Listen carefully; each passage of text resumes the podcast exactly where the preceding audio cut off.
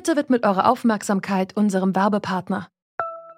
Die Suche nach geeigneten Mitarbeitenden kann viel Zeit in Anspruch nehmen, muss sie aber nicht unbedingt, denn man kann sich helfen lassen.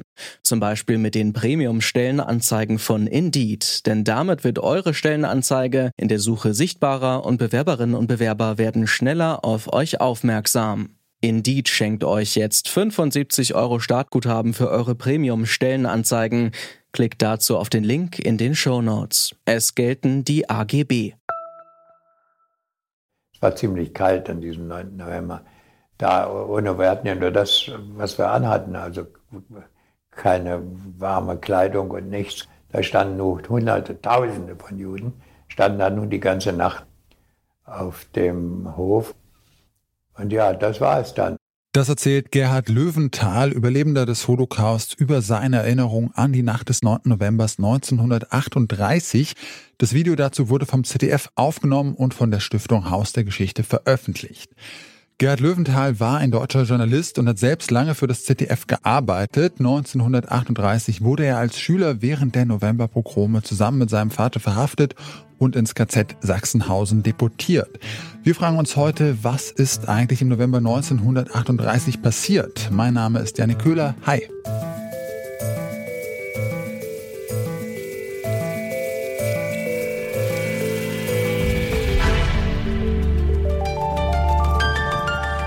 Zurück zum Thema. Am Morgen des 10. November 1938 stehen tausende Jüdinnen vor dem Nichts. 1400 Synagogen sind zerstört, die Hälfte aller deutschen und österreichischen Synagogen. Tausende Geschäfte von Jüdinnen wurden geplündert, die Besitzerinnen werden öffentlich gedemütigt. Was die NSDAP damals noch stark verharmlosend als Kristallnacht bezeichnet hat, ist heute als die Reichspogromnacht in die Geschichtsbücher geschrieben.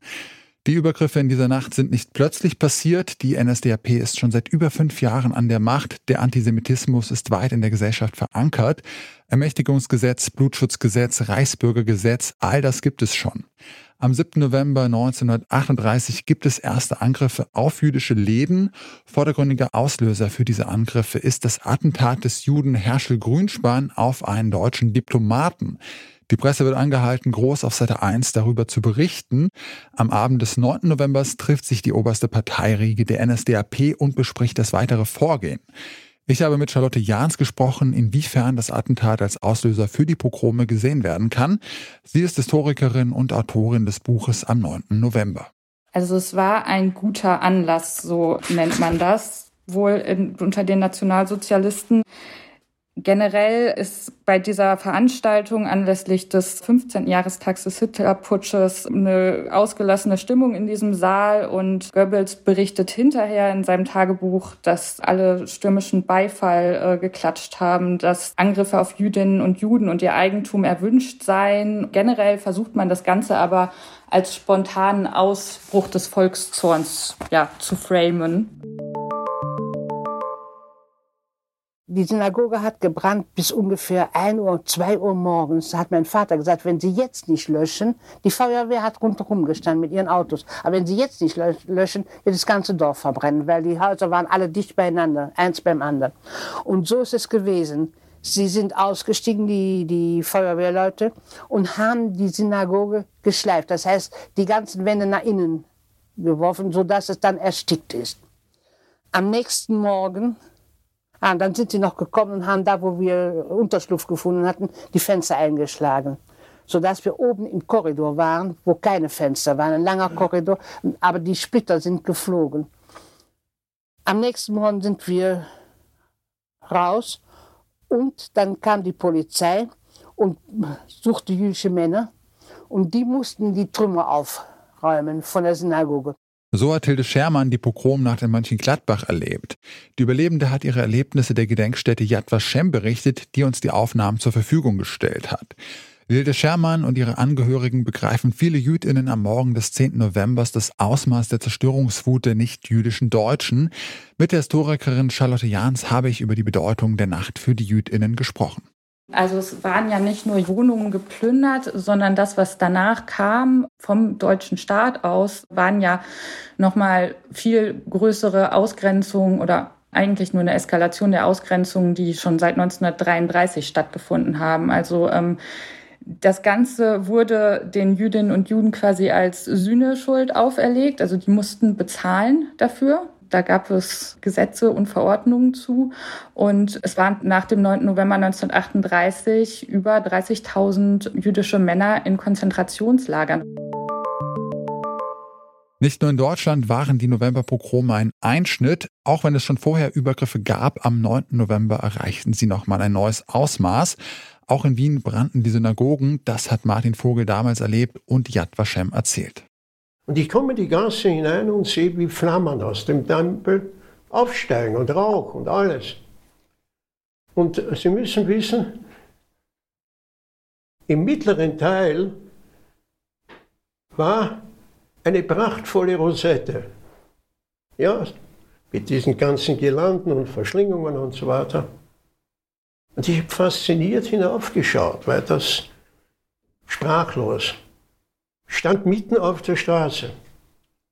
Und auf einmal schrie jemand, weg! Also ich spreche jetzt Wienerisch. Und das, das habe ich dann später bemerkt. Da waren in einem dieser Häuser, wissen Sie, die, die Tore waren so ein bisschen hineingebaut, hinein, so direkt geschmiegt, war ein junges Paar, nicht Juden. Und ich bin zurückgesprungen und die Rosette fiel brennend hinunter.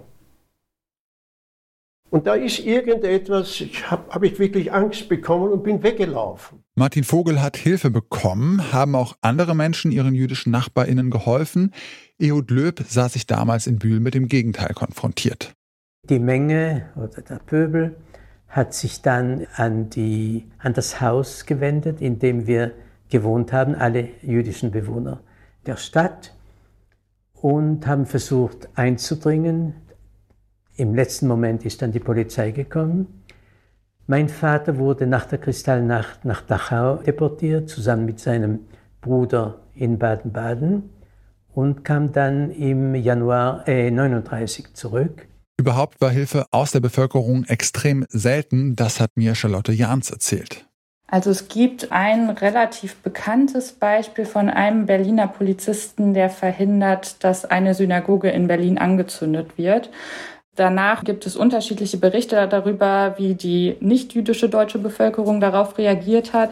Die Exilberichte der SPD sagen, dass da mit Abscheu darauf reagiert worden sei. Letztendlich haben aber die wenigsten etwas dagegen gemacht oder sich ihren jüdischen MitbürgerInnen solidarisch gegenüber verhalten. Und die NSDAP hat es dann auch als Test gesehen, wie weit können wir denn gehen. Äh, es gab kaum Widerstand, also kann man weitermachen. Ja, wir wissen eigentlich so im Groben, was da am 9. November passiert ist. Wir lernen das in der Schule, es gibt Gedenkveranstaltungen und ja, doch ist es meistens nur Halbwissen und heute, 83 Jahre später, gibt es auch immer weniger ZeitzeugInnen, die diese Nacht noch selbst miterlebt haben. Wie kann es uns denn gelingen, da trotzdem die Erinnerung und das Gedenken daran trotzdem aufrechtzuerhalten?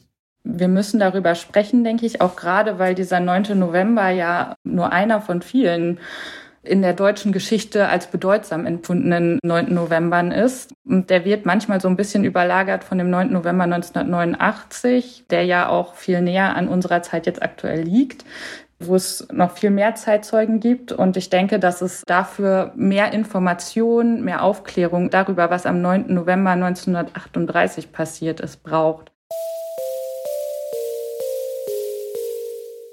Es ist wichtig, nach all der Zeit an den 9. November 38 zu erinnern, denn die Übergriffe in der Reichspogromnacht haben den Beginn der systematischen Verfolgung von Jüdinnen durch die Deutschen gelegt. Erinnern ist aber kein Selbstzweck. Der Spiegel verzeichnet für das Jahr 2020 sechs antisemitische Übergriffe pro Tag. Das ist der höchste Stand seit 20 Jahren. Das war's von uns für heute. Die O-Töne der ZeitzeugInnen wurden von der Gedenkstätte Yad Vashem in Jerusalem zur Verfügung gestellt. In voller Länge findet ihr sie auf deren Website. An dieser Folge hier haben Rabea Schlotz, Jonas Nikolik, Benjamin Zerdani, Charlotte Müller und Mara Muck mitgearbeitet. Chefin vom Dienst war Esther Stephan und ich bin Janik Köhler. Ich sag ciao und bis zum nächsten Mal. Zurück zum Thema vom Podcast Radio Detektor FM.